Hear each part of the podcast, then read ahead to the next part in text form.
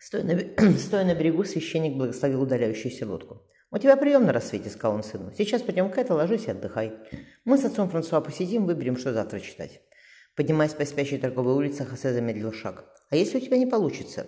Если Даймё не разрешит мне навестить тебя перед казнью?» «Получится», — ответил Джованни. «У них говорят, что человек, пренебрегающий добродетелью с уновной почтительности, не есть самурай. Родители – ствол дерева, а дети – его ветви. Правильно говорят, кстати. Даймё тебе не откажет, не волнуйся». «Я этого еще никогда не делал», — Хасан помолчал. Наставник Макао мне показывал, а Кик-Хасан тоже. Но если я ошибусь, Джованни вздохнул. Поговори завтра с это, они всем будут заниматься. Не зря в замок повели, повезли потроха. Охранники к ним и притронутся. «Папа», — Хаса подлетел, — «но это же потерплю», — улыбнулся Джованни. «Хотя если у тебя получится, то я ничего не почувствую. Если что-то пойдет не так», — он посмотрел на сына, — «не оставляй меня, Касан. Может быть, ей потом потребуется твоя помощь». «Папа», — потрясенно пробормотал юноша. «Я сказал, что может», — усмехнулся Джованни. Взглянув на лавку мясника, он велел. «Все, спать. Приходи потом к Хидеки-сан, послушай, как мы красиво послание апостола Павла перевели. Жаль бросать дело, такое дело на полдороги, хотя, может, и не бросим». Джованни шагнул в дощатый сарай на заднем дворе лавки. Устроившись рядом с худенькой женщиной, укачивающей двойню, Мияка тихо попросила. «Давайте мне одного, милая. Не бойтесь, я шестерых родила. Он у меня быстро заснет. Мальчики же оба». Мать кивнула. «Откуда вы знаете? У меня тоже мальчики были». Маяк улыбнулась. Их сразу видно. Она взглянула в темные глаза Джованни. Как красиво он читает. Так и слушала бы, не отрываясь. И голос, словно самая лучшая музыка.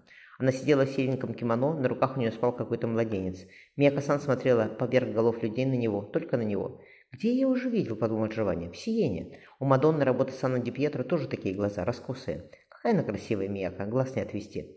Остановившись на пороге, Хосе улыбнулся отцу. Джованни продолжил. «Нет ни раба, ни свободного, но все и во всем Христос. Облекитесь, как избранные Божии, святые и возлюбленные, в милосердие, благость, смиренно мудрее, кротость и долготерпение, снисходя друг другу и прощая взаимно, если кто на кого имеет жалобу, как Христос простил вас, так и вы.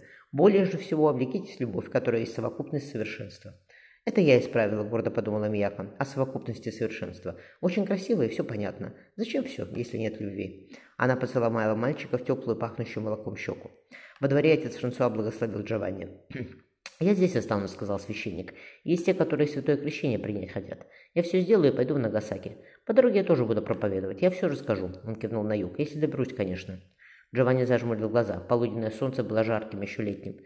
«Доберетесь», — сказал он твердо. «Видите? Я говорил, что паства вас полюбит. Переводе не бросайте, там еще много работы. Храни вас Господь». «А вы куда, сенсей?» — робко спросила Мияка-сан, несмотря на него. Он тоскливо понял, что не может даже обнять ее. Вокруг еще стояли люди. «Я наверх», — отозвался он, — «в замок». Мияка прошептала. «Хорошо, сенсей». Джованни отвел Хазе в сторону. «Туда ее не пускай, нельзя ей такое видеть. И жди, даймё кого-нибудь пришлют за тобой». Сын пожал ему руку. «Хорошо». Остановившись перед высокими воротами замка, Джованни оглянулся. На сверкающей глади моря почти на горизонте чернел стройный силуэт корабля. «Ну и славно», — он громко постучал. В двери распахнулась прорезь. Священник вежливо сказал, «Меня зовут отец Джованни. Я бы хотел увидеть его светлость даймё даты Масамуны». Ветер кружил желтые листья на пустынной террасе. Джованни принял чай. Удивительно, он повертел чашку. Китайцы предпочитают яркие краски и фарфор не гладкий, а этому сосуду словно лет сто, но очарование становится только сильнее. Я рад, что вы понимаете, Масамуна-сан тоже посмотрел на чашку. Это изысканная простота. Вы читали Сайгё. Китайская поэзия прекрасная, наши поэты учились у них, но я тоже предпочитаю скромность. Если бы я мог, я бы отрубил вам голову. Мне претит, Даме поморщился, наслаждение страданиями. Такая казнь придумала за тем, чтобы, за, тем, за тем, чтобы христиане отреклись от веры, но вы не отречетесь. Остановив Джованни движением руки, Даме прошелся по террасе. «Осенью сад еще более прекрасен», — сказал Масамуна. «Жаль, что мы не сможем сидеть здесь, говорить о стихах и слушать крики перелетных гусей». «Не отрекусь», — Джованни поднял бровь, — «иначе зачем все это?» «Интересно», — задумчиво проговорил Масамуна-сан. «Ведь ваш, как его, папа римский», — вежливо подсказал Джованни. «Да», — вздохнул Дамио, — «он рано или поздно узнает, что я, я вас казнил. Вряд ли после такого он примет мое посольство». Джованни полюбовался тихим прудом. «Я очень люблю осень», — заметил священников. «В тропиках ее нет. А что может быть прекраснее золотых листьев в голубом небе, колокольного звона в уединенном монастыре, легкого запаха, запаха дыма и лесной свежести? «Не волнуйтесь за его святейшество, Масамуна-сан», — добавил Джованни. «Кто бы ни стал к тому времени папой, его выберут не столько за благочестие, сколько за ум. Моя жизнь по сравнению с возможностью подружиться с вами совсем незначительная вещь. Поверьте, что никто не будет, не, никто не будет за нее цепляться». Даймё поднял палоги с каменной ступени. «Вы правы?» – он понюхал. «Немного дыма и лесная свежесть. Откуда вы знали?» «Я долго ждал настоящей осени», — легко ответил Джованни. «Пойдемте», — велел Даймё, — «я размещу вас в доме Масата-сан. На рассвете вас проводят к озеру, там все будет готово. Положено вешать вниз головой, но я этого делать не буду. Вы пожилой человек. Принято оставлять одну руку свободной, чтобы вы смогли дать знак, знак отречения, но вам это вряд ли понадобится. Не понадобится, согласился Джованни. На замковой стене устроился крупный беркот. Птица закликотала, Джованни обернулся к Даймен. У меня есть две просьбы, ваша светлость.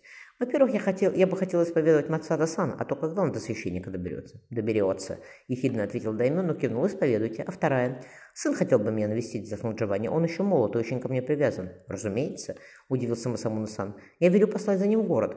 Никто ни при каких обстоятельствах не может оказать сыну в последней встрече с отцом. Однако сыновья Масата-сан могли бы его больше не увидеть. Удержался Джованни, не удержался Джованни. Красивое сухое лицо Даймё исказило гримаса, он остановился. Когда мне было 18, соседний клан похитил моего отца. Тогда у нас все со всеми враждовали. Семья твоей жены могла отравить тебя за обедом, да и сама жена тоже. Он горько усмехнулся. Когда прикакал гонец, мы бросились за ним и застали похитителей в ущелье, на мосту через горную реку. Они выставили вперед моего отца, связанного, и сказали, что если мы не дадим ему уйти, они его убьют. Да Масамуна-сан помолчал. Отец крикнул, «Если ты дашь им сбежать, наш род будет опозорен. Стреляйте и убейте их всех.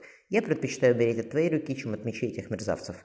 Я видел отца перед тем, как выстрелить ему в лицо, и даже говорил с ним. Могу ли отказать в этом другому человеку? Раздвинув перегородку, Даймё шагнул в дом Масата сам.